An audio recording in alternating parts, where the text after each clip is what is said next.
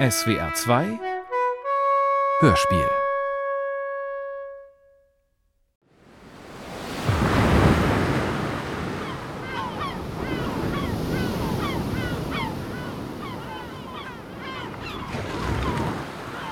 Ich stehe an der Nordsee. Auf Sylt? Ich denke an Cézanne und daran, wie er das Meer als eine Art senkrechte Wand malte. Sofort sehe ich das Meer als tatsächlich senkrechte Wand vor mir. Ich denke an Ulrich Wildgruber, seinen Freitod hier an dieser Küste. Sofort will ich mich abwenden vom Meer, das mich näher an sich heranzieht und beginnt leise in mein Ohr zu flüstern. Ich bleibe jedoch stehen und starre weiter in das senkrechte Grau. Ich halte all dem stand.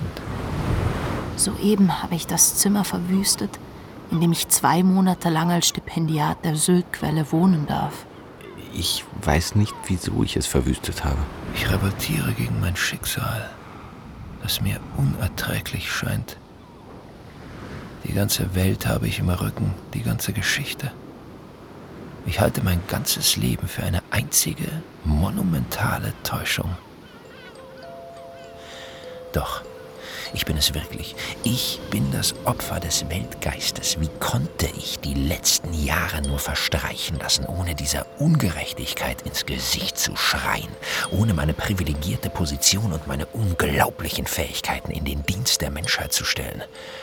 Hätte ich die Erkenntnis von 1999 nicht verdrängt, es hätte den 11. September nie gegeben. Das muss man sich mal vorstellen. Das muss man sich mal vorstellen. Das verwüstete Zimmer ist egal. Alles ist legitimiert vor diesem heillosen Unrecht. Es stinkt zum Himmel und es fällt aus allen Wolken. Die Welt im Rücken, Hörspiel in zwei Teilen nach dem gleichnamigen Buch von Thomas Melle. Zweiter Teil. Aufgebracht, verwirrt, stapfe ich durch den Sand zurück zur Syltquelle. Ach so, und bitte setzen Sie Ihre Kopfhörer auf. Ich muss etwas kochen. Ich habe bereits etwas gekocht. Was habe ich gekocht? Ein einzigartiges Gericht. Ich muss es verfeinern. Oben in meinem Zimmer reiße ich den Kühlschrank auf. Die überreichen Waren sind chaotisch hineingestopft. Ich bin von Westerland nach Rantum gerannt, da ich nicht auf den Bus warten konnte, da ich keine Geduld mehr habe mit nichts. Ich habe mir in der dortigen Supermarkt-Zumutung den Einkaufswagen vollgeladen mit Waren, dann habe ich mit Geld bezahlt, das mir bar ausgehändigt wurde. Die überreichen Waren habe ich in diesen Kühlschrank gestopft. Die Vorgänge sind demnach gewöhnlich und bürokratisch legitimiert. Ich öffne die Ofenklappe und sehe den Topf mit meinem Gericht darin. Es sieht aus wie ein eingefrorener Kindergeburtstag. Bunt, bunt und überschäumend. Es ist eine Mischung aus allem. Aus Süßem, Saurem, aus Fleisch und Pflanze. Es ist einzigartig. Ich drehe den Ofen noch einmal auf, um dem Gericht die finale Hitzfröstung zu geben. Das Gericht ist fertig, oder? Ja, ja, ja. Es ist einzigartig. Es muss abkühlen. Ich trage den Topf die Treppe hinunter, um ihn der kostbaren, kühlen Seeluft auszusetzen, was dem Gericht eine letzte, kaum vernehmbare Salznote verpassen wird. Alles ist dunkel. Auch das seltsame Restaurant gegenüber, in dem ich täglich Averna trinke. Es ist zu ruhig hier. Diese Stille ist doch eine einzige Lüge. Und das Gericht ist ein Fehler. Es ist eine Albernheit. Ich wollte es dem Nussbaum-Eder, den ich für einen fantastischen Kollegen halte, nachtun, der doch gerne etwas kocht, was er uns dann kredenzt in seiner bayerischen Ruhe. Ich wollte ihn einladen, ihm etwas Exzeptionelles auftischen, ihn zugegeben, auch in der Kochkunst matt setzen, selbst dort übertrumpfen. Ich sehe kurz die Albernheit, die ich bin. Dann hebe ich den rechten Fuß und lasse ihn in den Topf niederfahren. Der braunbunte Matsch spritzt nach allen Seiten. Es muss Spuren geben. Ich gehe mit dem Fleischmatsch bedeckten Fuß ein paar Schritte über den Hof, zeige, dass ich mich geirrt habe, aber hier war. Den Topf lasse ich stehen und gehe nach oben. Schenke mir Whisky ein, um mich zu beruhigen. Das Gegenteil tritt ein. Das Ölgemälde an der Wand zeigt ohne Zweifel mich. Das wusste ich von Anfang an, beim ersten Blick. Es war so offensichtlich. Ich schmeiße mit Zitronen und Orangen nach dem Gemälde. Sie zerplatzen prächtig, aber es bringt nichts. Ich werfe weitere Früchte gegen die Decke, aus dem Fenster. Nichts tut sich. Was mache ich eigentlich hier? Am nächsten Tag fahre ich Ja. früh morgens Ja. ohne Schlaf los und fliehe. Diese Ja, Künstlereinsiedlei ist Ja. nichts für mich. Nicht jetzt. Ja, ich, ich, ja, ja. Hören Sie, ja, hören Sie, ich verstehe, ja, ich verstehe, hören Sie, ich verstehe, dass ich mich falsch verhalten habe. Mhm. ver verwenden Sie die zweite Hälfte des Stipendiums dafür, das Zimmer wieder herzurichten. Ja, es tut mir leid. Ich, ja, ich muss zurück nach Berlin. Ich, man wird mich hier nicht wiedersehen. 2006. Es passiert zum Jahreswechsel. Bevor ich nach Sylt fahre, bin ich in Erlangen. Ich schreibe inzwischen fürs Theater und halte mich dort auf, um zusammen mit Schauspielerinnen und Regisseur ein Stück zu entwickeln. Stückentwicklungen sind gerade en vogue. Wieso, weiß keiner. So viel Zukunft liegt vor mir. An die Krankheit kein Gedanke. Man ist halt mal durchgeknallt. Mehr nicht. Schlimm, aber vergangen. Wird schon nicht wieder passieren. Der Stücktext steht nach zwei Wochen und ich knalle punktgenau durch. Was ist denn mit Erlangen passiert? Diese lächerliche Stadt, die nur aus einer Fußgängerzone und Siemens zu bestehen scheint, über die ich nichts anderes weiß und wissen will als die lustigen Gemeinplätze aus dem Song Wissenswertes über Erlangen, also letztlich nichts, hat sich verändert. Sie ist stiller und auf noch unerträglichere Weise gemütlicher geworden. Gleichzeitig passiert hier doch gerade. Ja, was? Was passiert hier eigentlich? Eine Theaterprobe stürme ich von der Erdbebenkatastrophe auf Haiti völlig durchgeschüttelt mit der Bierflasche in der Hand und setze mich wie zum Protest auf die Bühne. Mir gefällt nicht mehr, was hier geprobt wird. Leute, also beim gleichzeitigen Einsatz von Strom und Wasser müsst ihr natürlich richtig aufpassen. Ja, ja, Strom. Gibt's doch nicht. Strom und Wasser. Gibt's doch Alles nicht. klar. Kommt einfach auf die Bühne gerannt mit dem Bier. Die alte Neigung, Konkretes metaphorisch und Metaphern konkret zu nehmen, Gibt's tritt wieder nicht. ins Werk. Strom und Gibt's Wasser gehören zu den Worten, deren Bedeutung ich nicht mehr traue. Die Begriffe meinen etwas anderes als bisher, aber ich bin mir noch nicht sicher, was. Die Premiere rückt näher. Das Team wird hektisch. Ich streife nachts durch die Stadt, gehe auf eine Studierendenparty, steige in einen Nachtbus, dann in eine Regionalbahn, schlafe ein. Einmal die Fahrkarten, bitteschön. So, Entschuldigung, wo bin ich denn? Friedrichstraße, Berlin? Draußen ist lediglich eine karge Landschaft zu Alle sehen. Ehren der ganzen Stadt müssen sich nicht in irgendeine Bahn setzen, nein, Bahn. Ich bin anscheinend Psycho. Ich steige aus, weiß nicht, wo ich bin. Einem Schüler auf dem Bahnsteig schenke ich das Peter Licht Buch, das ich gerade lese. Genau das hat mir Was ist mit dem los? Freunde kommen zur Premiere. Der Entschluss, mich danach in die geschlossene zu bringen, ist schon besprochen und besiegelt. Das wird von mir natürlich geheim gehalten. Aljoscha ist Überbringer des Beschlusses. Ich will nicht. Alles. Nur das nicht. In Berlin kommen wieder zwei Freunde vorbei, schleppen mich zur Aufnahme der Charité. Ich will noch immer nicht. Aber ich sehe die Sorge in ihren Augen und füge mich schließlich. Gehe hinein, um mich Tage später gegen ärztlichen Rat wieder zu entlassen, bis ich nach weiteren Ausfällen erneut zu einem Aufenthalt überredet werde, den ich dann wieder abbreche. So geht es das ganze Jahr. Und das Jahr ist prallvoll. Ding, ding, ding, ding, ding, ding, ding. Plötzlich bin ich in drei Gattungen nominiert. Für den Leipziger Buchpreis in der Übersetzungssparte, den Ingeborg-Bachmann-Preis in Sachen Prosa und beim Berliner Stückemarkt. Zudem interessieren sich renommierte Verlage für meine Erzählungen, unter anderem Suhrkamp. Dort zu landen war schon als Jugendlicher mein Traum. Ich bin offensichtlich auf dem richtigen Weg. In Wahrheit aber auf dem falschesten. Die Auftritte waren rückblickend mehr als mittlere Katastrophen. In Leipzig verursache ich einen kleinen Eklat, da ich zur Preisverleihung meine Einladungskarte vergessen habe und mich lautstark mit den grobschlächtigen Einlassern anlege. Das Publikum, darunter der halbe Literaturbetrieb, genau vor mir. In München verhalte ich mich nicht anders. An Klagenfurt kann ich mich kaum erinnern. Ich bin schon monatelang in diesem halb deliranten Zustand aus Psychose und Alkoholkonsum unterwegs und kann mich nur noch mit größter Mühe zusammenhalten. Zu Hause sitzen die Freunde vor dem Fernseher und halten bei der Live-Übertragung die Luft an, besorgt, dass ich während der Lesung womöglich einfach aufstehen und losbrüllen oder mir die Kleider vom Leib reißen werde. Ich hasse Klagenfurt. Es geht dort bekanntlich vor allem um den sich selbst feiernden Betrieb aus Kritikerinnen, Agenten und Verlegerinnen. Und die Autoren stehen irgendwo wie billige Nutten herum und bieten ihr rohes Fleisch an. Aber die Lektorin Charlotte Brombach hat Josef Winkler mitgebracht und ich bin ergriffen. Schließlich ist er einer der literarischen Helden meiner Jugend. Sofort zähle ich ihm auf, welche seiner Bücher aus welchen Gründen einfach die allerbesten sind. Er nickt nur. Nicken tun viele damals. Zu Recht nicken sie. Einfach nicken und nichts sagen. Ich mache es heute meist nicht anders, wenn ich Verrückten begegne. Ich weiß es auch nicht. Der Song der Stunde, der überall aus den Lautsprechern schallt, ist Crazy von Niles Barkley. Als ich mit dem Lesen an der Reihe bin, da wird mir, wird mir schwindelig. Die Kameras halten auf mich zu und ich komme mir vor wie in einer äh, Achterbahn, kurz vorm Scheitelpunkt der heftigen Abfahrt. Das Gleichgewicht ist weg. Vor mir neigt sich alles nach unten, schon rattere ich hinab. Dennoch schaffe ich es, die Lesung ohne größeren Zwischenfall hinter mich zu bringen. Immerhin, ich hätte auch total ausrasten können. Das Video ist noch im Netz. Ansehen kann ich's mir nicht. Manche Sachen sind mir so peinlich, dass ich sie in meinem eigenen Word-Dokument vorübergehend kodiere. schreibe Mails. Alles, was ich verschicke, ist potenziell jedem ersichtlich. Es wird tausendfach kopiert und verteilt. Und was ich heute Nacht in einer Mail schreibe, liegt morgen auf dem Tisch des Innenministers. Mails sind verheerend.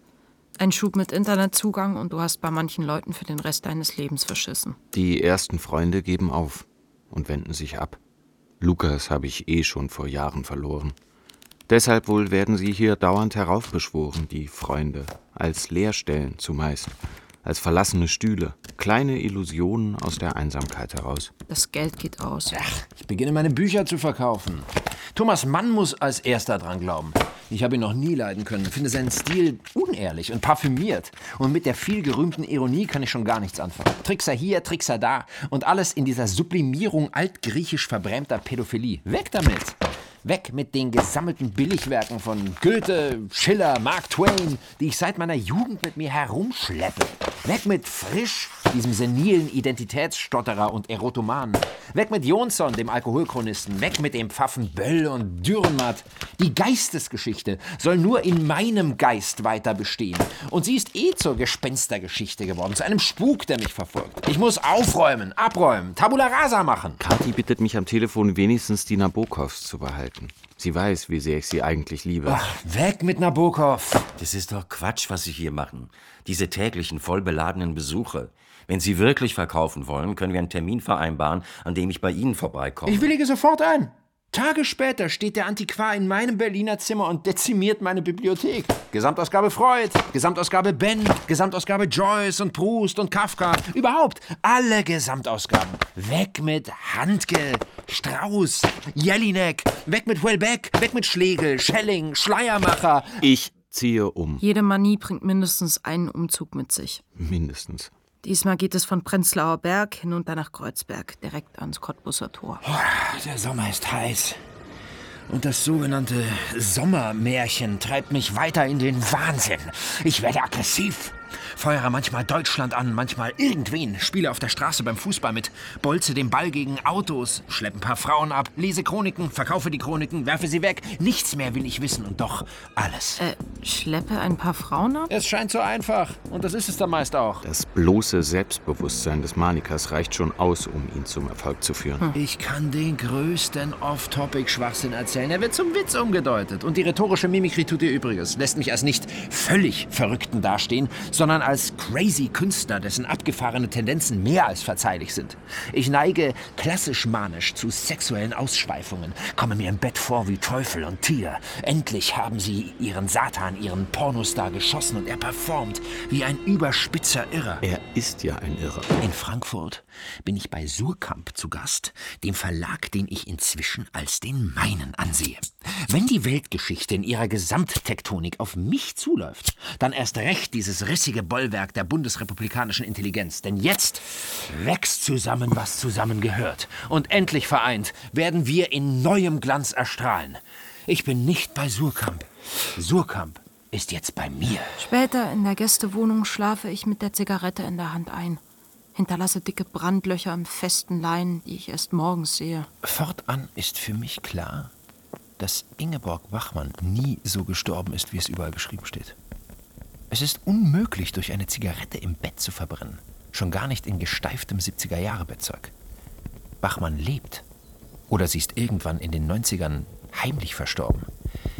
Ich sehe, sehe eine, eine Galerie der Galerie der Untoten vor mir. vor mir. Habe den nicht abzuschüttelnden Verdacht. Verdacht. Viele Tode wurden von den Toten selbst nur vorgetäuscht, weil bekannt sein, wie ich merke, wie eine Vernichtungsmaschine wirkt.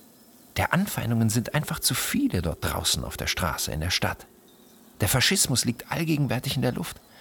Und so, so muss es irgendwo, wohl in den Alpen, ein Surkamp gestütztes Ressort geben, wohin sich die Geisteskriegerinnen nach dem erklärten Tod zurückziehen und Gebirgsluft atmen können. Dort sitzen Bachmann, Bernhard, Beckett. Dort warten sie auf die Stunde, da ich aus dem Tiefschlaf erwachen werde. Dort säuft auch Werner Schwab noch und Sarah Kane kommt zum Frühsport vorbei. Bernhard allerdings ist es wohl naturgemäß zu gemütlich geworden, weshalb er kurz aus der Idylle ausreißen musste. Oder ist er nur die Vorhut der kommenden. Jedenfalls, man glaubt es kaum, sehe ich ihn in dieser Zeit einmal beim Bahnhofs-McDonalds in Wuppertal sitzen und verdrießlich ein Big Mac verschlingen, den Blick skeptisch zur Seite gewandt, genau wie auf dem roten Cover des Auslöschung-Taschenbuchs. Äh, es schmeckt ihm nicht. Ich lasse ihn in Ruhe weiter essen. Und Foucault ist auch wieder da, als einer der ersten, selbstverständlich. Und zwar ist der Wirt der Gaststätte Prater im Prenzlauer Berg. Was? Wo? Da steht er doch. Und er nennt sich zu allem Überfluss auch noch Thomas. Alles klar. Dann geht es in die Psychiatrie nach Weißensee. Eine Verschwörung, mal wieder. Zwei Tage später entlasse ich mich und gehe zurück in die wüste Wohnung. Die Frage, wie Verrückte vor sich selbst zu schützen sind und wie andere vor ihnen, ist nicht einfach zu beantworten. Rechtliche Grundlage ist das psychisch Krankengesetz. Der Schlüsselausdruck lautet Selbst- oder Fremdgefährdung. Es geht hierbei auch um die Wahrung der öffentlichen Ordnung. Und schon sind wir in den unscharfen Gebieten des Common Sense. Wer definiert denn die ungeschriebenen Gesetze der öffentlichen Ordnung? Ist das Wirtschaftssystem nicht ebenso manisch und irrational, wenn es fiebrig Schulden anhäuft und die Zukunft als Wette ansieht, man weiß nur nicht worauf? Haben die Aufenthalte mich denn an irgendwas gehindert? Schlimmeres verhindert? Vielleicht haben sie das. Ich kann es eh nicht wissen.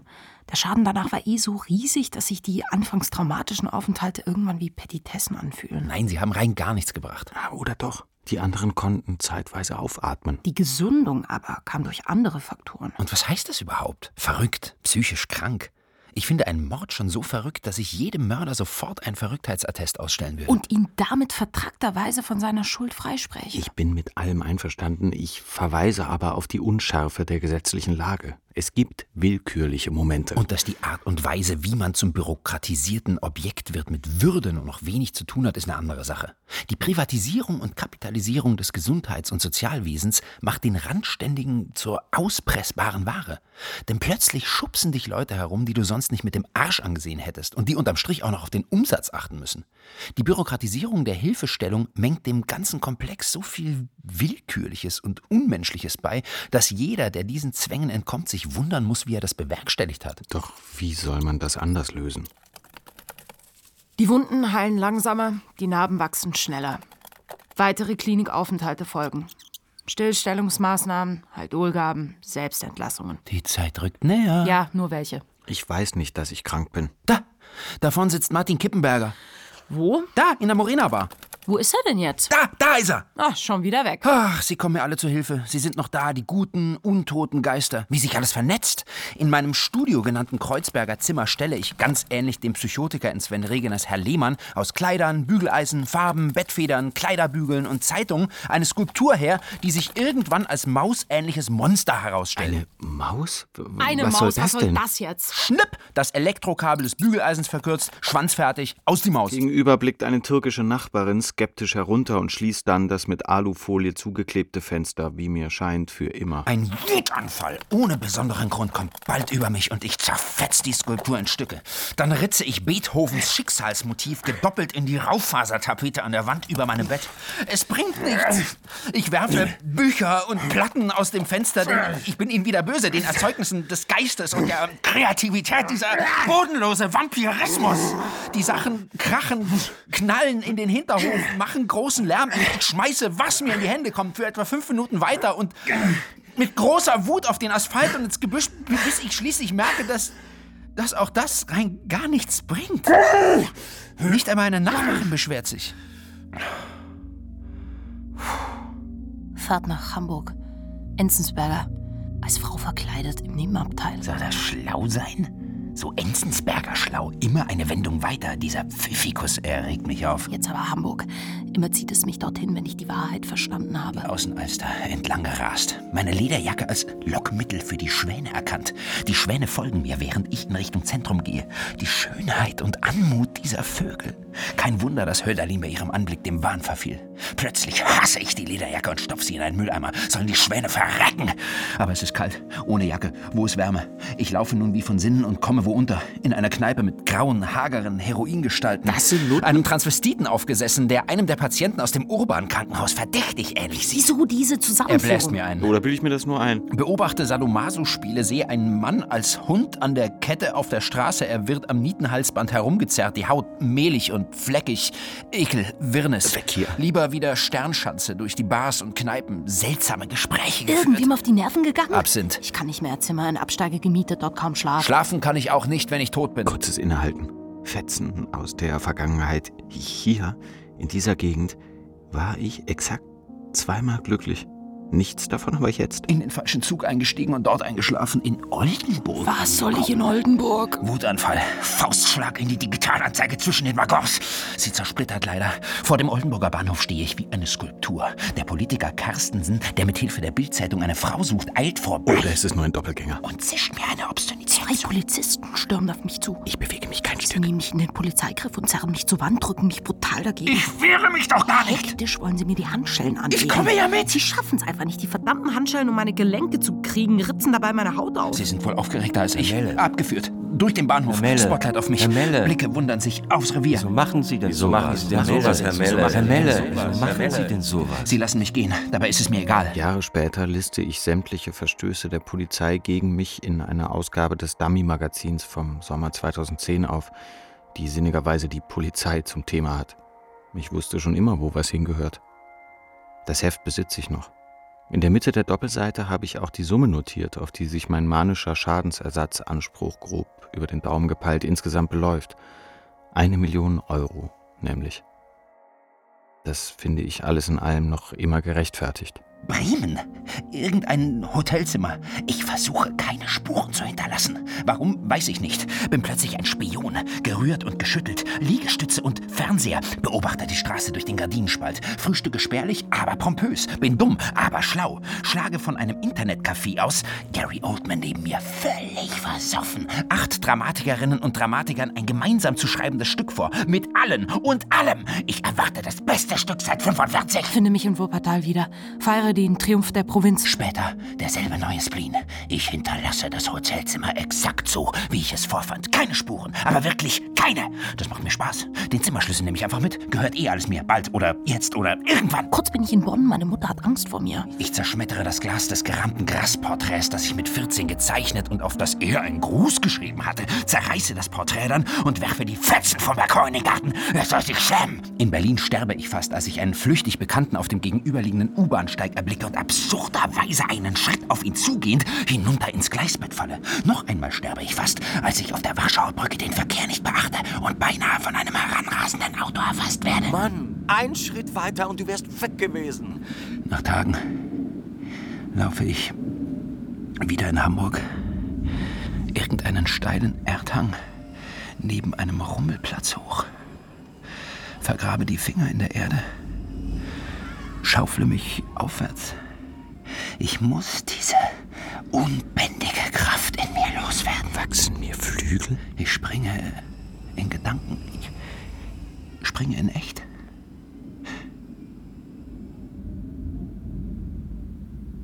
Nichts. Was suche ich eigentlich? Stürze den Hang hinab. Rutsche aus. Später in Berlin werde ich den Dreck an meinen Turnschuhen jene Erde aus Hamburg nennen und ironischen Stolz versprühen. Jene Erde aus Hamburg. So lache ich. Und die Leute lachen mit. Hamburg ist Fixpunkt und Symptom. Habe ich keinen Termin und bin trotzdem in Hamburg, so können Sie von einer manischen Phase ausgehen. Woher diese Hamburg-Sehnsucht? Vielleicht, weil meine sogenannte Internetliebe 99 daherkam? In meinen Schüben gibt es immer auch den Drang, zurück zu den Orten zu gehen, wo es begann. Bonn, Hamburg. Das Netz? die Foren. Wie ein Brandstifter, der heim zum Ort seiner Tat muss. Nur bei mir mit einer Verzögerung von mehreren Jahren. Oder ist es eben die Sehnsucht, die unbewusst daraus spricht? Die Sehnsucht nach der Zeit vor allen Anfällen? Auch vermischen sich die Jahre. Manchmal weiß ich nicht mehr, was zu 2006, was zu 2010 gehört. Bei den Schweden musste ich überlegen. Jetzt weiß ich es wieder. Ganz klar 2006, oder? Ja, Nicht? Doch. Wieder Zug verpasst. Hin geht es immer ganz gut, zurück ist die Hölle. Am Ende hat man alles verpasst und bibbert auf einer Parkbank, wo man die Nacht durchsteht. 2010 verbrachte ich so drei ganze Tage in Wien. dann doch endlich wieder in Berlin. Man kann sich den folgenden wochenlangen Zusammenbruch von einem hinabdröhnenden Soundcheck begleitet vorstellen. Von dissonanten Streichern und Synthesizer-Klängen, die alle eine einzige, zähe Abwärtsbewegung beschreiben. Was ist mit meiner Wohnung? Was wollte ich hier? Wieso bin ich umgezogen? Und diese Federn überall und diese Ritzmotive an der Wand. Wieder drängt sich die Lüftung im Badezimmer ins Bewusstsein. Andere Wohnung selber Effekt. Banal braust sie auf, wenn ich das Bad betrete. Mit einem Hauch unheimlicher Vernichtung darin. Nach Tagen der Verpuppung nach außen und des gleichzeitigen leisen Rückzugs in ein dumpfes Inneres wird es mir schließlich innerhalb von Stunden bewusst, dass was allen anderen seit einem Jahr so offensichtlich gewesen war, was ihnen so deutlich vor Augen stand. Es ist auch mir nun schlagartig klar. Eine Katastrophe. Das ganze Jahr war eine Katastrophe. Ich. Ich bin eine Katastrophe. Down, down, down. Die Wohnung am Cottbusser Tor ist die Wohnung eines Fremden. Da sind Federn, nicht mehr wegzukriegen. Ich habe wohl ein ganzes Bett aufgeschlitzt. Die Bücher sind weg. Der Bezirk ist verbrannt. Den Freunden gehe ich aus dem Weg.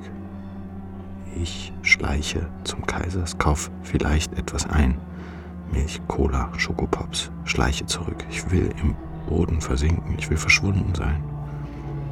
Jede Stunde drängen sich Selbstmordgedanken auf, bleiben haften, ummanteln alle anderen Gedanken, lauern hinterrücks, verfestigen sich schließlich als dunkler Grund jeder Regung. Der Erscheinungstermin von Raumforderung rückt näher. Löst nichts in mir aus. Kein Gefühl, keine Freude. Dabei kommt darin doch alles zusammen, was ich immer gewollt habe. Als das Paket mit den Belegexemplaren geliefert wird, will ich fast weinen. Also löst es doch etwas in mir aus. Die Mietertrauer angesichts der Erkenntnis, sich nicht mehr freuen zu können. Über nichts. Selbst diesen Lebensanreiz verloren zu haben. Ich sehe in das Buch hinein und weiß nicht mehr weiter. Es ist der Verlust von allem, hier und jetzt. Und es wird nie wieder anders sein. Wo ist eigentlich mein Internet hin? Abgestellt. Dann die Leipziger Buchmesse, zu der das Buch erscheint. Ich kann nicht hin. Ich melde mich krank. Ich fresse die Antidepressiva. Doch sie haben keine Wirkung. Sie haben nie eine Wirkung bei mir. Doch, die Nebenwirkungen. Die Tage stocken. Die Tage fangen mit einer Verneinung an und enden mit einer Kapitulation. Nichts passiert. Noch ein Tag, noch einer und noch einer. It didn't turn out the way you wanted it to. Ich schleppe mich durch die Zeit, immer beschwerter, verklumpter. It didn't turn out the way you wanted it to. Immer zäher. Did it? Mein Kopf hat die gar nicht so seltene Eigenart, unwillkürlich irgendwelche Songs abzuspielen. Ich sehe ein Bild, lese eine Textzeile, höre ein Motiv oder einen Namen und werde unbewusst getriggert. Fernando von ABBA nimmt innerhalb dieser Playlist einen besonderen Platz ein. Ich schrecke zurück, das Folgende zu erzählen. Es, es geht natürlich um einen Selbstmordversuch. Einen läppischen, der aber beinahe. Der beinahe gelang, von Erfolg gekrönt war, zum gewünschten Ergebnis führte. Ich hatte Angst. Ich wollte mich vor keine Bahn werfen. Ich wollte auch nirgendwo hinunterspringen, um als Blutmatsch zu enden.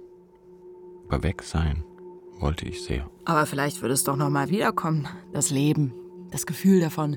Selbstmordforen sind für den restlos Verzweifelten. Man verzeihe mir diese Sichtweise, sie soll nicht zynisch wirken, im Gegenteil. Ein Ort der Zerstreuung. Es ist fast wie Fernsehen. Man säppt träge durch und vergisst sich.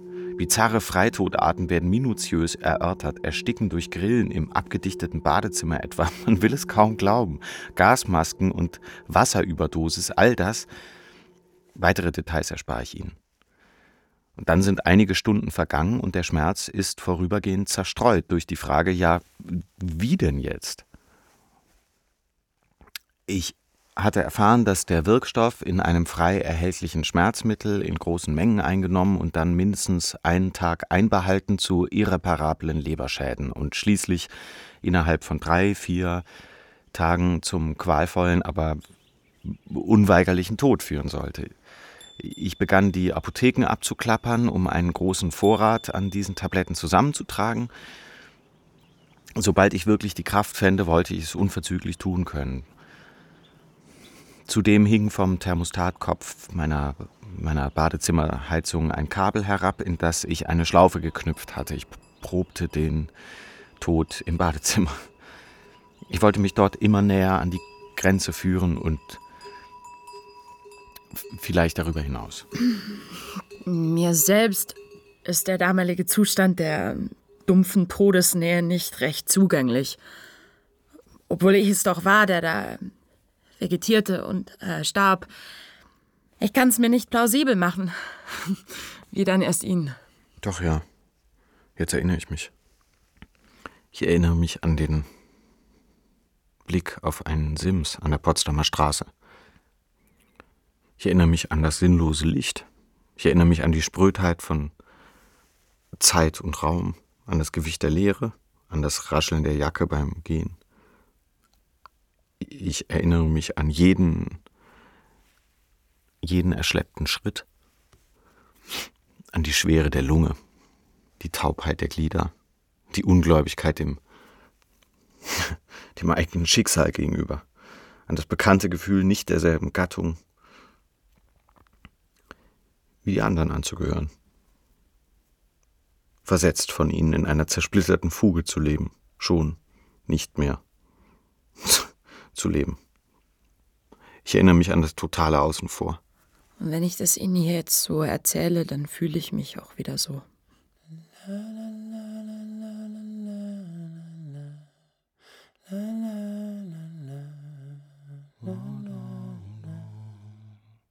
Es, es wurde mir öfter schwarz vor Augen, während ich da hockte und mein Gewicht in die Schlaufe hing. Einmal war ich weit über die Grenze hinaus. Das Blut stockte, das Hirn setzte schon aus. Da kam dieses Lied zu mir. Fernando. Ich, ich, weiß inzwischen woher.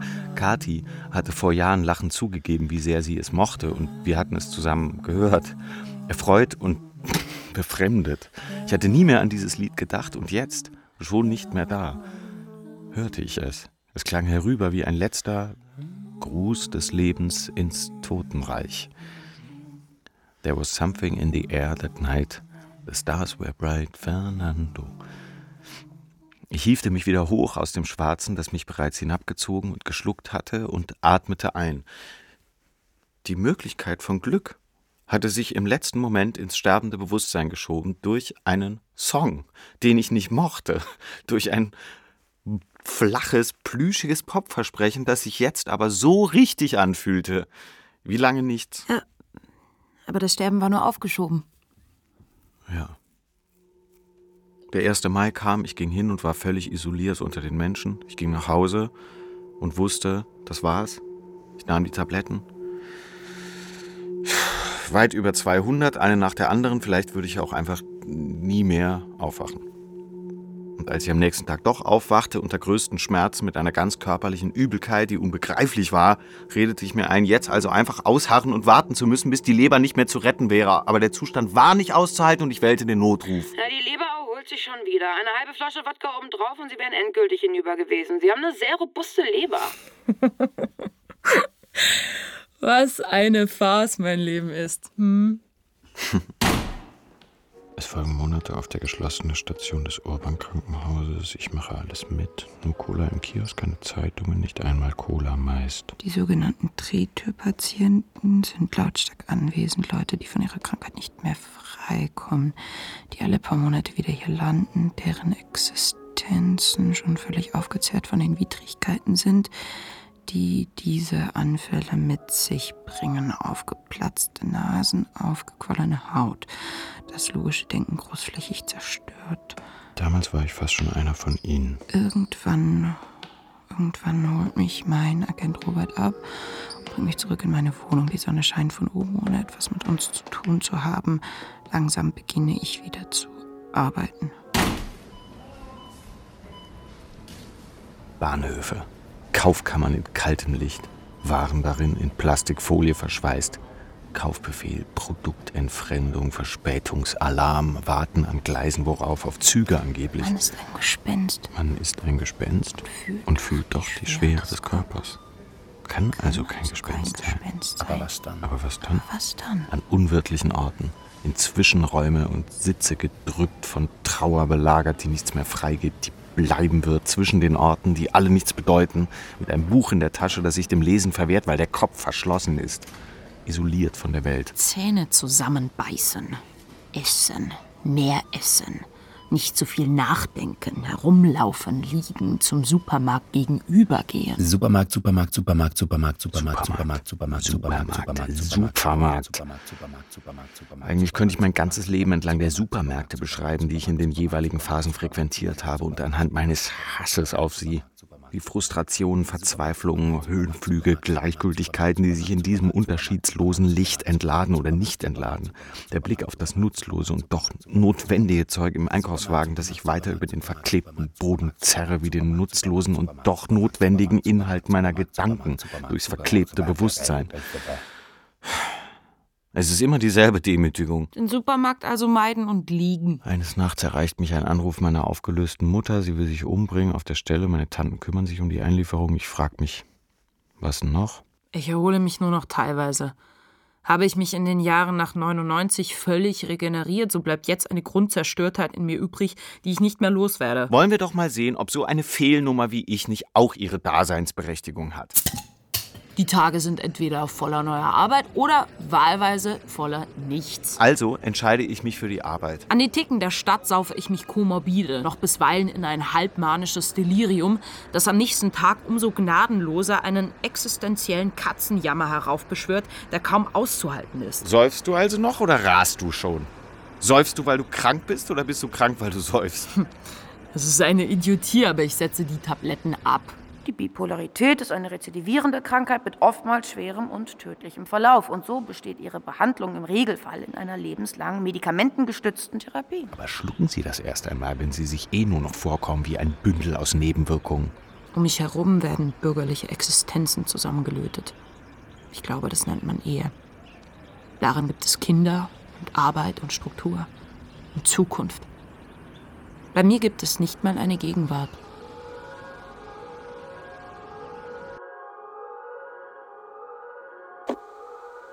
...2010.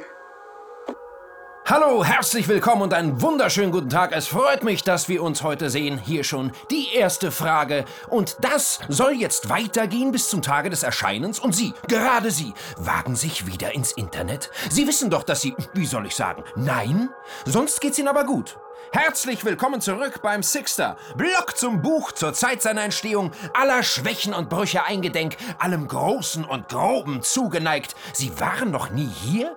Machen Sie es sich nicht zu bequem. An Neujahr soll mein Blog online gehen und ich beginne freudig loszutexten. Ich glaube mich nicht in Gefahr. Dabei hätte ich doch wissen müssen, dass das unmittelbare, unredigierte Veröffentlichen im Internet schon einmal die Falltür zur Krankheit gewesen ist. Ich habe die Szene schon verfremdet, variiert, gekürzt, in 3000 Euro beschrieben.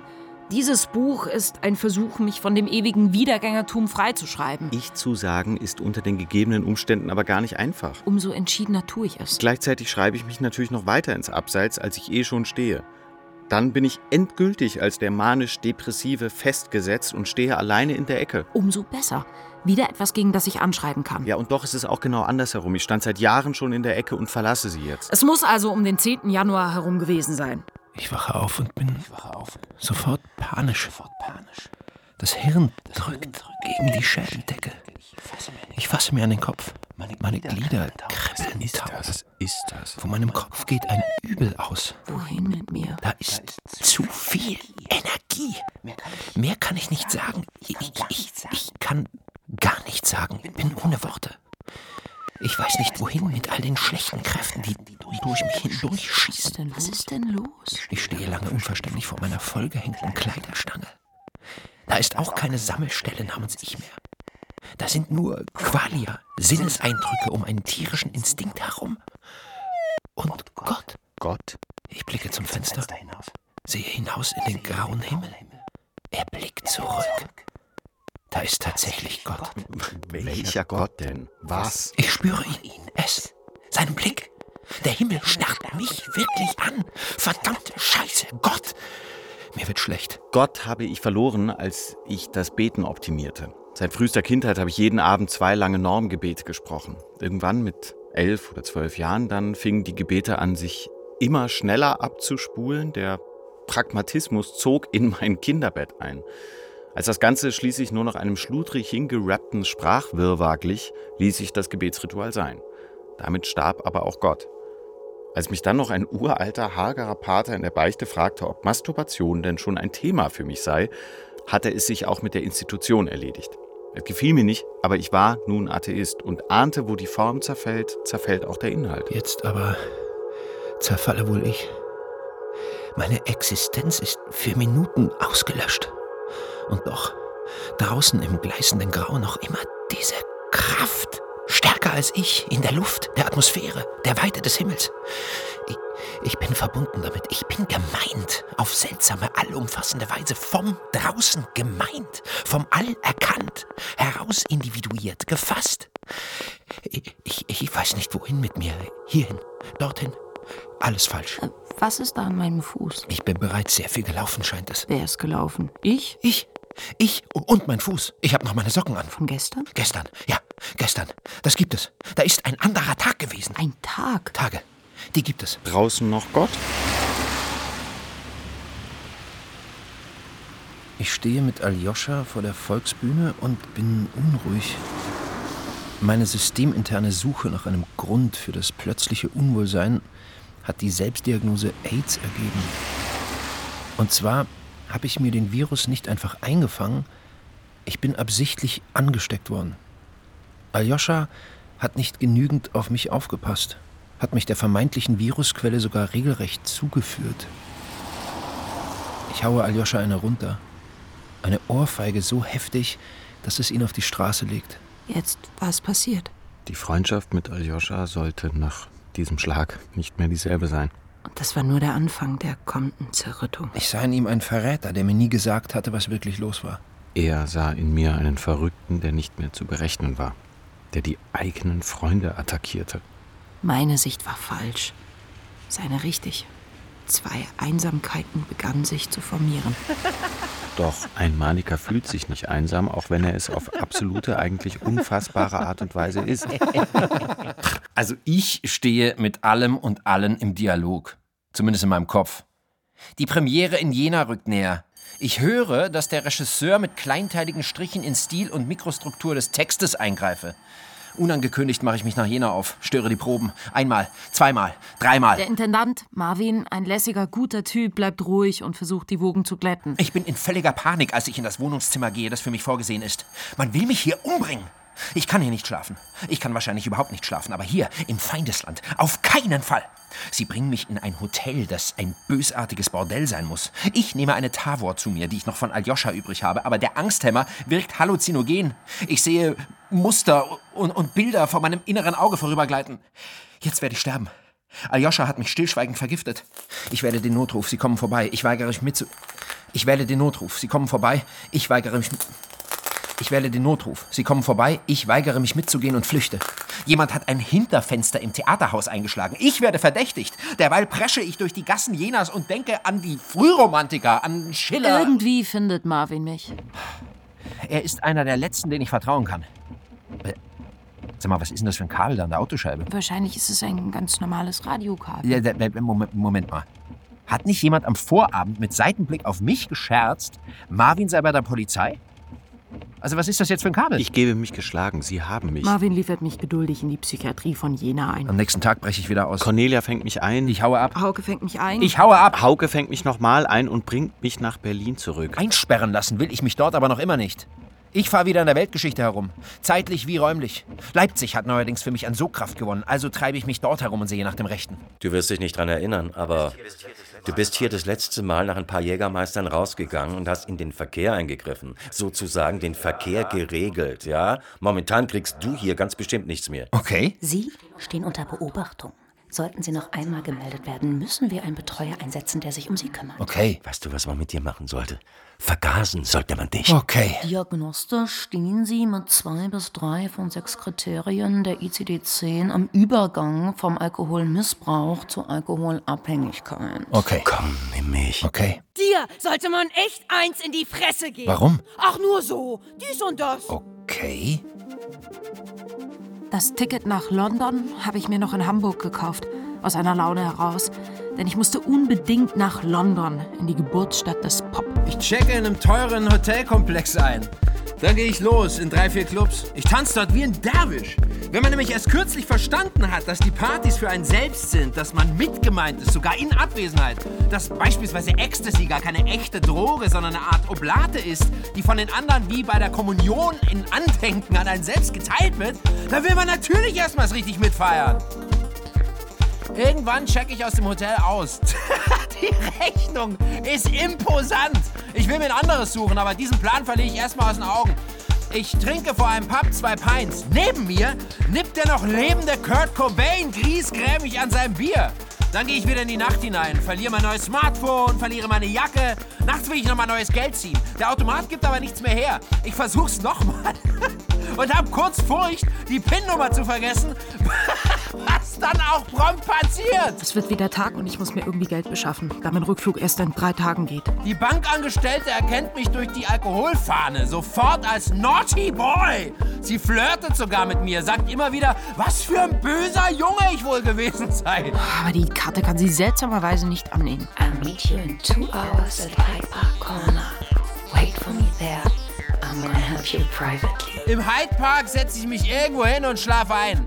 Penner mit russischem Akzent kommen zu mir und meinen, sie wollen mir helfen. Das glaube ich aber natürlich Ich nicht. stapfe wieder los, wenige Pfund in der Tasche und leg mich woanders hin. Ich weiß nicht einmal mehr, wo in London ich überhaupt bin.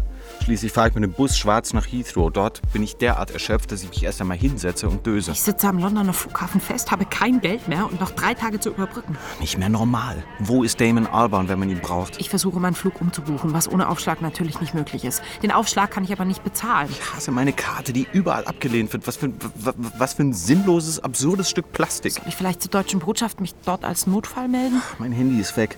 Ich, ich habe keine Kraft mehr, mich irgendwohin fern in der Stadt aufzumachen. Ich bin völlig orientierungslos und habe Hunger. Oh, ich krame meine letzten Pens zusammen und suche ein Internetterminal. Logge mich bei Facebook ein und sende einer bekannten Phoebe, die in London studiert, einen Hilferuf. Dann logge ich mich wieder aus. Streune durch den Flughafen. Schnorre mir Zigaretten. Nach zwei Stunden logge ich mich wieder ein. Keine Antwort. Das Geld wird jetzt noch für genau einmal einloggen reichen. Ich zähle die Minuten. Habe Hunger. Versuche irgendwie die Zeit totzuschlagen. Nach zwei weiteren Stunden der letzte Login. Phoebe hat geantwortet. Ist sogar online. Als sie schließlich durch den verabredeten Eingang in die Flughafenhalle tritt, kommt sie mir wie eine Königin vor. Und das ist sie auch. Triumphal schiebt sich die automatische Tür auf und im Gegenlicht schält sich ihre Silhouette heraus wie eine Epiphanie. Wir stellen uns bei der Fluglinie an, reden, scherzen. Phoebe lässt sich nicht anmerken, wie seltsam das alles. Wie seltsam auch ich bin. Vielleicht ist dieses Seltsame ja auch fast schon wieder britisch. Als der Betrag auf dem Display erscheint, lächelt Phoebe nur. That's my treat. Wir essen noch etwas und Phoebe sorgt dafür, dass ich meinen Flug nicht verpasse. Sie ist unglaublich. Tage später überweise ich ihr das Geld zurück und danke ihr überschwänglich. Und im Rückblick habe ich das Gefühl, noch nie in London gewesen zu sein. Jetzt bin ich also einer derer, die ich früher für untot gehalten habe. Einer im Exil, einer, der nicht mehr lebt, der in das Alpenressort gehört, das ich mir vor Jahren für Bernard Beckett Kane vorgestellt habe. Wo werde ich es finden? Ich schreibe einen Nachruf auf mich in meinen Blog. Unser treuer Gefährte und Kämpfer ist von uns gegangen. Und manipuliere meinen von mir sonst nie angerührten Wikipedia-Eintrag dahingehend, dass ich in Leipzig von einem Polizisten erschossen worden sei. Ein paar Stunden lang bin ich also offiziell tot. Telefonlawine. Hauke bekommt es als erster mit und ruft gleich Robert und Aljoscha an. Sie nehmen es ernst und alarmieren die Polizei. Die brechen meine Wohnung auf und finden nichts. Ich bin ja in Leipzig. Und mein Handy ist aus. In einem Forum kommt ebenfalls das Gerücht über meinen Tod auf und manche gestehen unverhohlen, sie würden sich ja nicht unbedingt freuen, aber. Ja. Aber was? Aber eben doch. Ich hänge am Bahnhof Leipzig fest. Eminem im Ohr. Ich liege auf einer Bank ausgestreckt. Die spillerigen Beine der Leute starksen an mir vorbei. Ich fühle mich tatsächlich jenseitig scheine in einem völlig anderen Raum als die restliche Menschheit zu leben. In einer Zwischenfuge verklemmt. Ich bin tot. Nicht mehr wahrnehmbar. Ein Geist. So fühlt es sich also an. Jetzt habe ich Ihnen ein rechtliches Mittel an die Hand gegeben. Mein Nachruf könnte als Selbstmorddrohung ausgelegt werden, wodurch die Möglichkeit bestünde, mich gegen meinen Willen unterzubringen. Also zwangseinzuweisen und festzuhalten, solange man wolle. Was umgehend geschieht. Im Urban-Krankenhaus wird mir eine Dosis verpasst, die mich für die nächsten Tage völlig außer Gefecht setzt. Ich weiß nichts mehr davon. Und ich wusste schon damals nichts. Ich weiß nichts mehr davon. Und ich wusste schon damals nichts. Absurderweise gehört dieser Aufenthalt zu den erträglichsten innerhalb meiner inzwischen beachtlichen Psychiatriekarriere. Ach, erträglich kann ich kaum sagen.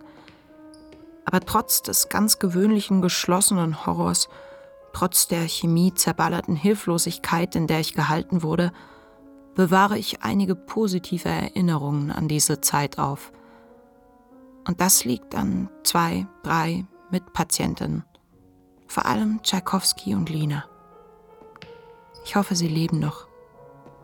Ich denke gerne an sie zurück.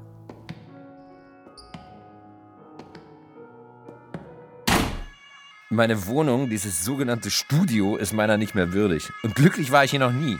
Also kündige ich sie einfach so, zack, dann vergesse ich die Kündigung oder verdränge sie schnell. Am Ende werde ich sowieso reich sein und mir einfach schnell was kaufen. Dieser unglückliche Schritt, unter all den unglücklichen Schritten ein besonders folgenreicher, sollte bald zu einer verqueren Form des Exils führen. Im Grunde dauert dieses Exil bis heute an. Dann werde ich verhaftet. Was? Ich lasse es einfach zu. Es wird schon seinen Grund haben. Was ist passiert? Musik. Ich habe Musik gehört. Es ist laut gewesen. Und sonst? Ich weiß es nicht. Was liegt gegen mich vor? Gibt's eine Anzeige? Gibt es eine Anzeige?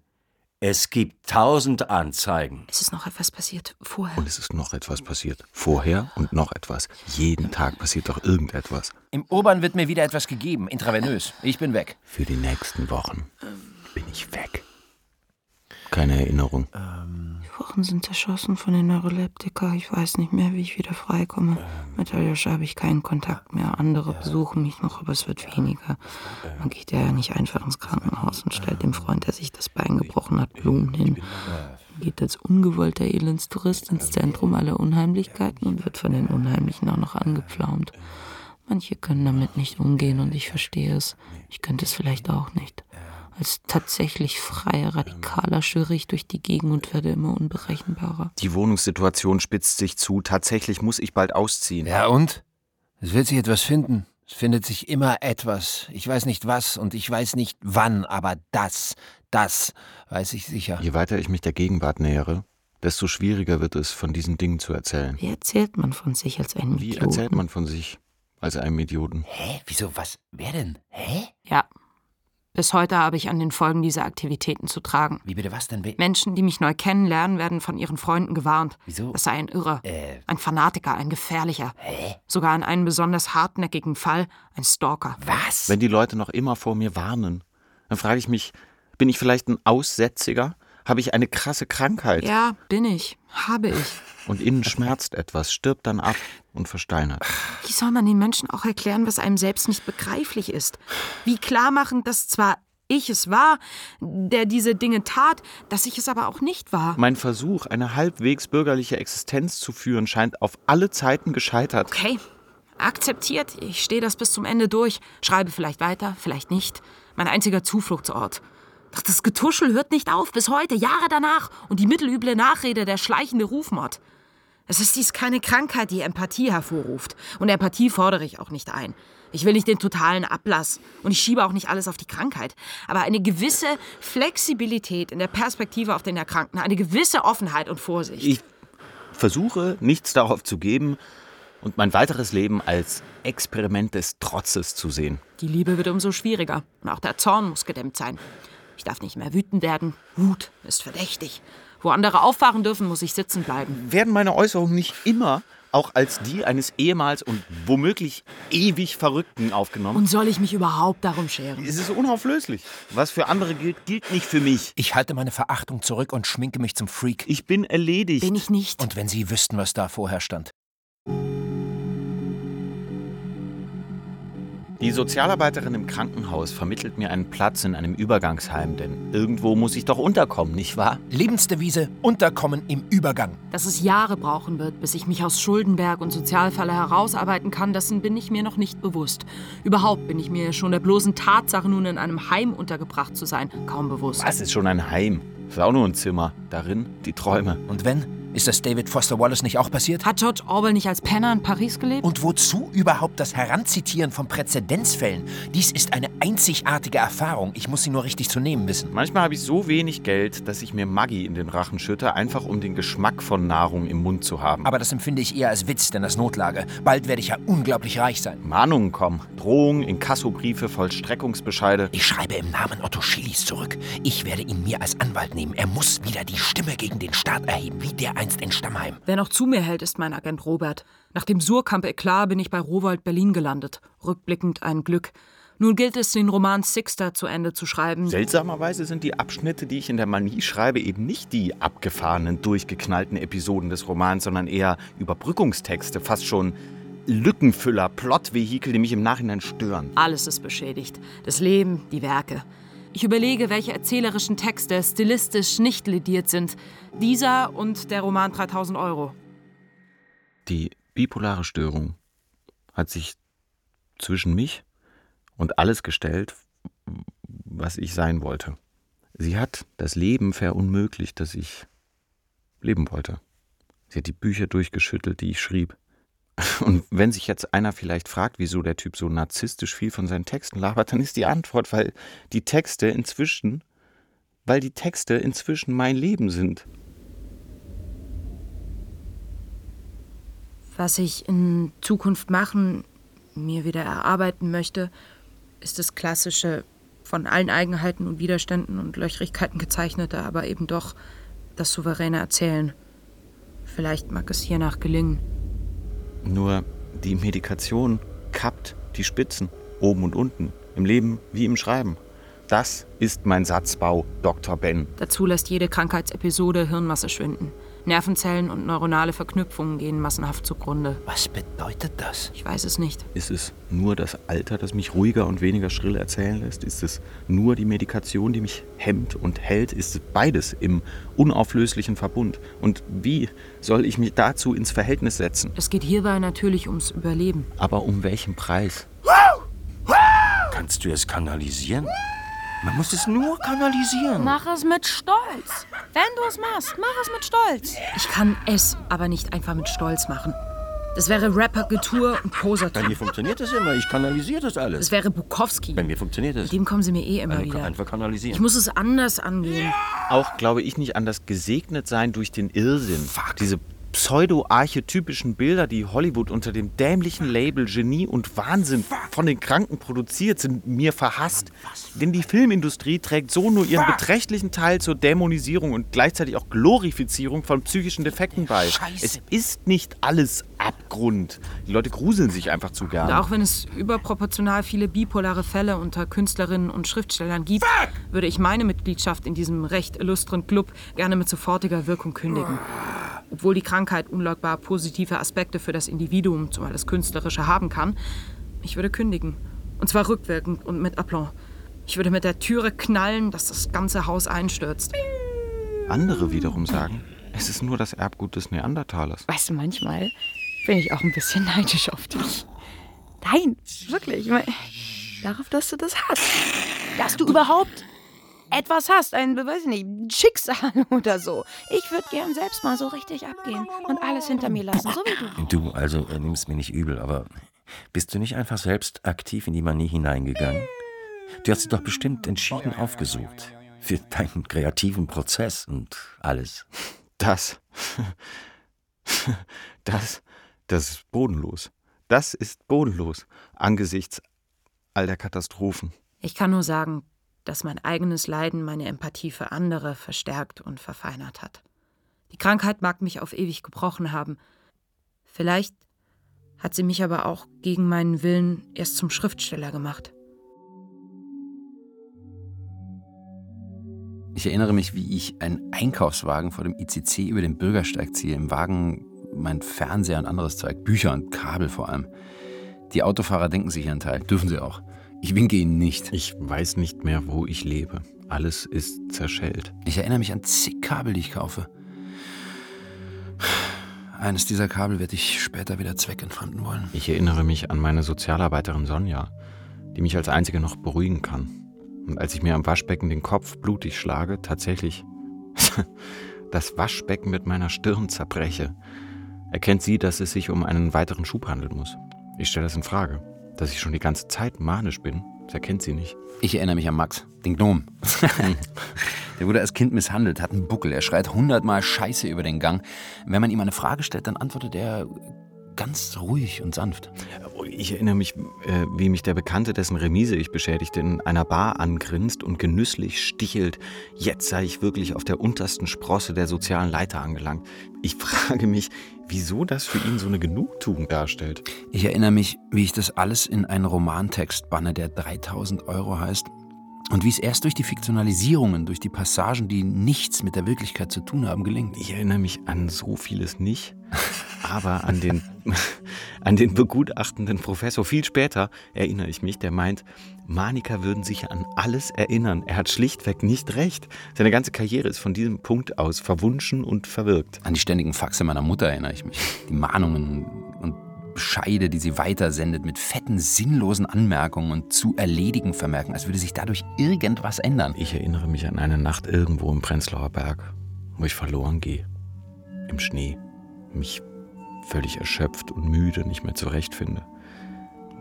Überall gezischte Sprüche und grelle Slogans, falsche Nachrichten und irre Ticker. Die Welt ist mir inzwischen Spinnefeind. Ich erinnere mich an den nächsten Umzug. Doch auch dort bin ich falsch, wie sich bald herausstellt. Ich bin nirgendwo richtig. Ja, sei es drum. Also nein, umso besser. Schließlich will ich nicht betreut werden. Ich will nur eine eigene Wohneinheit. Und die habe ich nun. In Kreuzberg. Eingliederungsvereinbarung. Eingliederungsvereinbarung, Stundungsangebote, Leistungserbringung. Eingliederungsvereinbarung, Stundungsangebote, Leistungserbringungsverträge. Schweigepflicht, Entbindungserklärungen, Betreuungswiedereinsetzungsanträge, Betreuungswiedereinsetzungsanträge, Formulare, gerichtliche Geldentmachungen, Herr Melle, Vollstreckungsbescheide. Herr Melle ist nicht in der Lage, seine persönlichen Angelegenheiten zu regeln. Er kann hinsichtlich einer Ablehnung der Betreuung keine ausreichenden rationalen Einsichten entwickeln. Über seinen gesundheitlichen Zustand und die persönlichen Verhältnisse hat er keinen ausreichenden Überblick.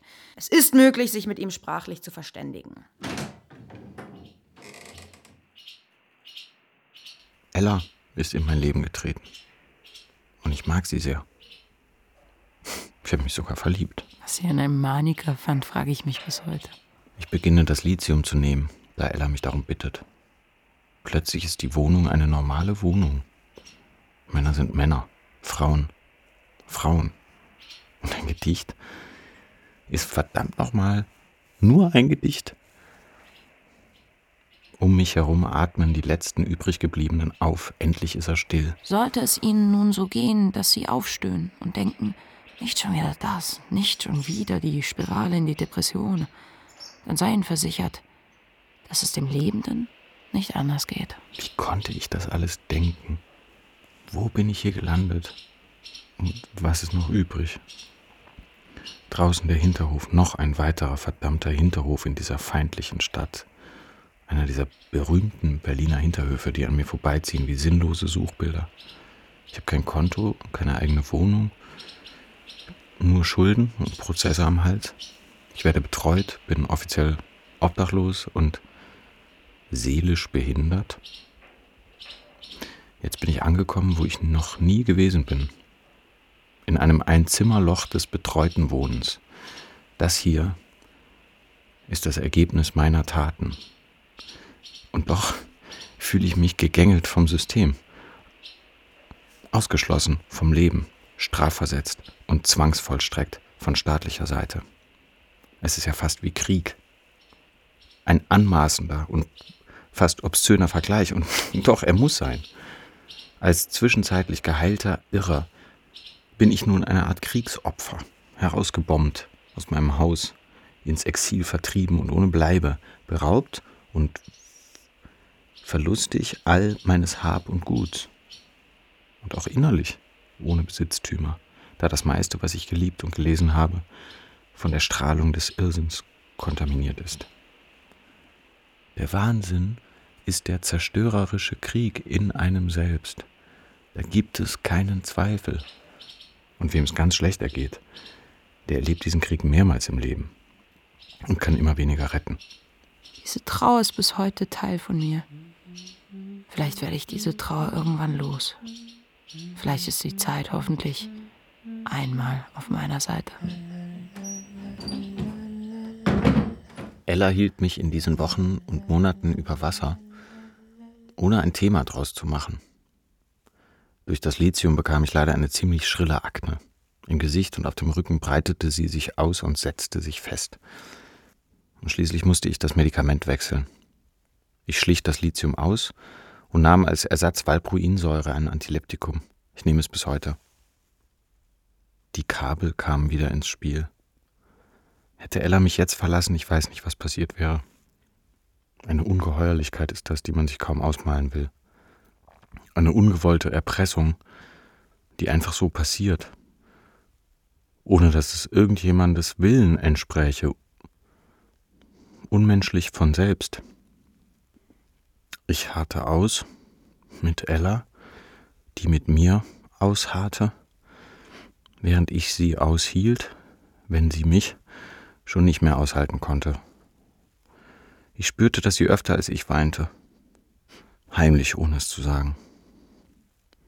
Ich weinte selten, aber wenn, dann war ich wieder der alte Clown ohne Zirkus, dem alle Schminke, die ihm ins Gesicht, äh, unter die Haut gewandert war, zerlief. Später aber lachten wir und gingen ins Kino und dann schliefen wir vielleicht miteinander. Wir liebten uns nämlich. Ella hatte die Hoffnung, dass ich irgendwann wieder ein ganzer Mensch wäre, dass man nur lange genug warten und sich in Geduld üben müsste, bis das neue, gute Leben möglich wäre. Bis wir ein vollständiges Paar würden, bestehend aus zwei vollständigen Menschen mit einer Zukunft. Es kann sein, dass ich Ihre Hoffnung enttäuscht habe, ich weiß es nicht. Wir trennten uns später aus anderen Gründen oder auch aus diesen, wer kann das so genau benennen?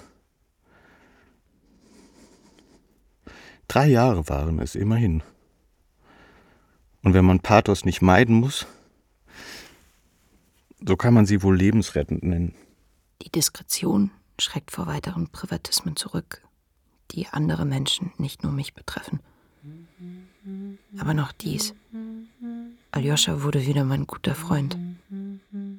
Wir sind nicht mehr dieselben, aber wir sind da. Darüber bin ich froh.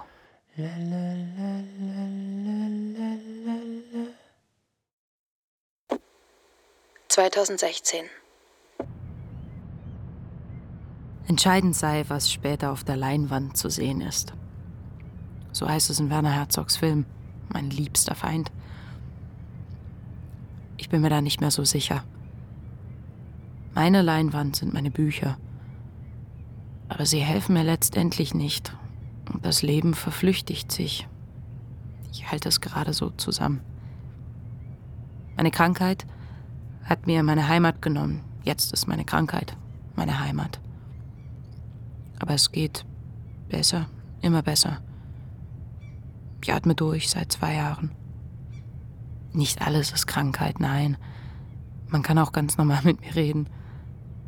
Ich habe mir dieses Lebensthema nicht ausgesucht.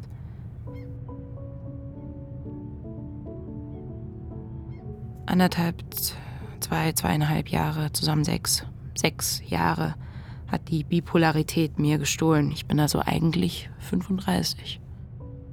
Körperlich aber 53 und im Innern alternierend mal sieben, mal 70 Jahre alt.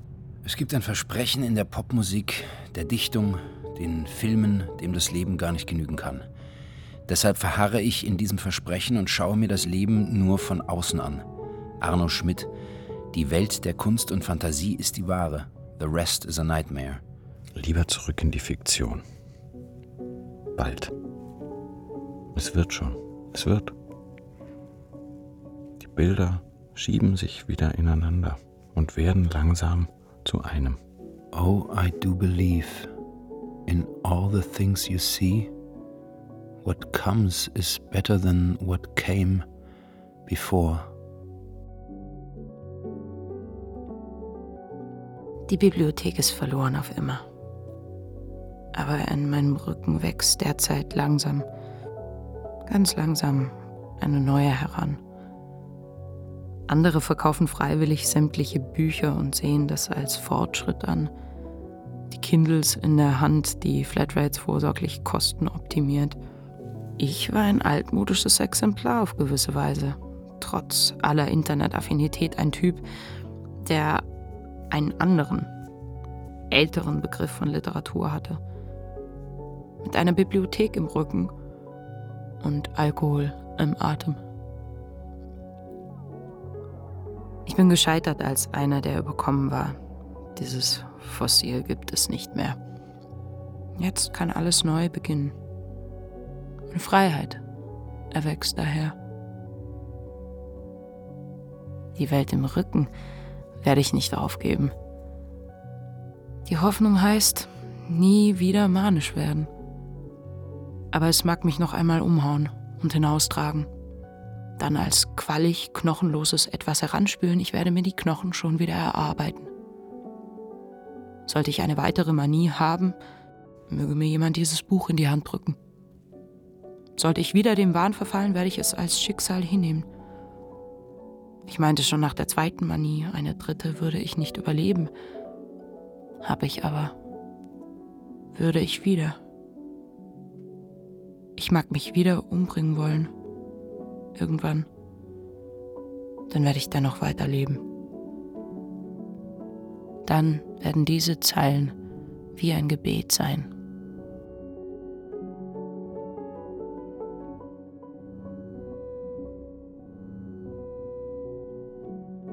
Sie hörten Die Welt im Rücken, Hörspiel in zwei Teilen nach dem gleichnamigen Buch von Thomas Melle, zweiter Teil.